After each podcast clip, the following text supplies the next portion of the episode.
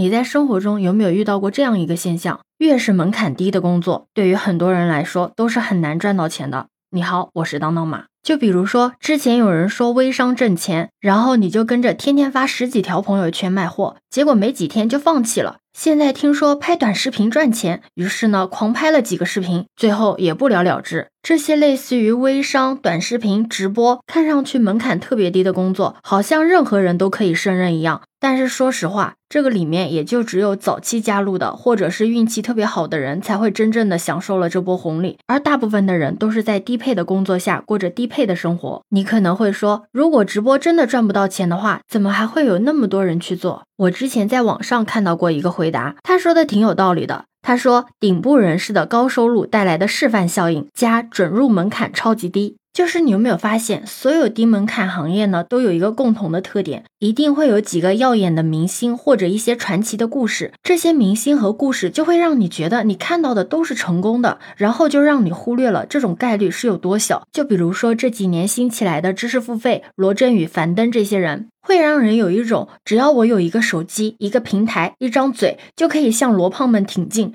但真相是什么呢？除了那些头部的大 V，大部分的知识付费从业者可以说是吃了上顿没下顿吧。不但网上的课程不好卖，而且呢，就算是卖了，还要被渠道方拿走一大块。但他们为了保住自己的人设，都会在朋友圈里面一副岁月静好的模样。真的，只有你自己迈过这道低门槛之后，你才会真正的知道自己面临的是什么。你可能会问，那为什么有这么多的人想要去靠短视频和直播赚钱呢？其实很好理解的，因为只要有一部手机就可以了呀。不要挤地铁，不要考勤，更不用受领导的气，只需要有一点点的表现力，说不定还能成为下一个李佳琦。但是你可千万别忽略了，你觉得入门容易又有吸引力，那么别人也会这么想。所以呢，在大家都来的时候，分配到每个人身上的资源自然也会少得可怜。这个时候，如果你真的想要超越你的竞争对手，不仅仅是需要你能力上的碾压，还需要足够好的运气。有一句话怎么说来着？机遇只偏爱有准备的头脑，可是真相却是准备的头脑太多，而机遇太少。真的，无论是明星效应还是运气作用，都指向一个底层的概念，就是概率。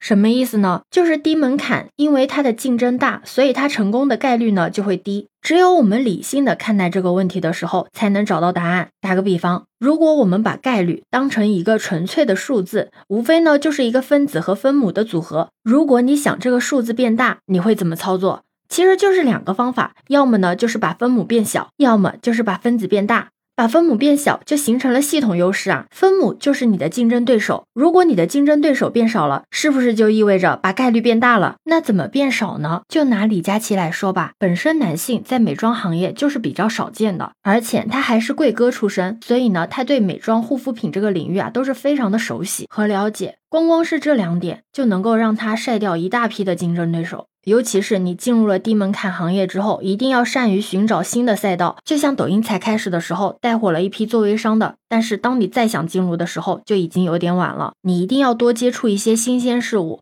然后呢，建立起自己的系统优势。最终呢，你的成功概率的分母也会变小。刚才我不是讲了运气很重要吗？但你知道吗？运气是和时间密切相关的。不知道你有没有听过关于诺贝尔奖的一个玩笑？他说，获奖的一个重要条件呢，就是你活的时间够长。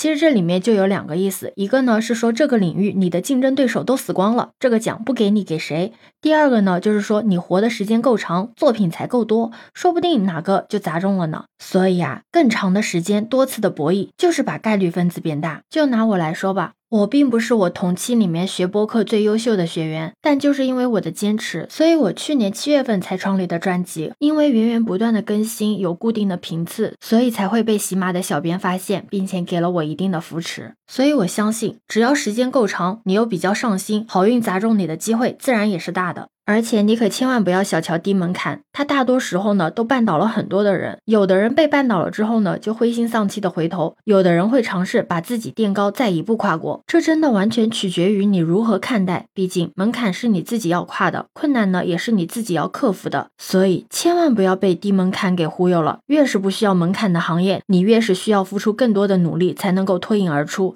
但是如果你已经在低门槛里面了，那你一定要想尽办法去提高你的成功概率。对。对此，你有什么看法呢？可以把你的想法留在评论区哦。如果你喜欢我的话，也可以在我们常用的绿色软件搜索“当当马六幺六”，就可以找到我哦。欢迎你的订阅、点赞、收藏、关注。这里是走马，我是当当马，拜拜。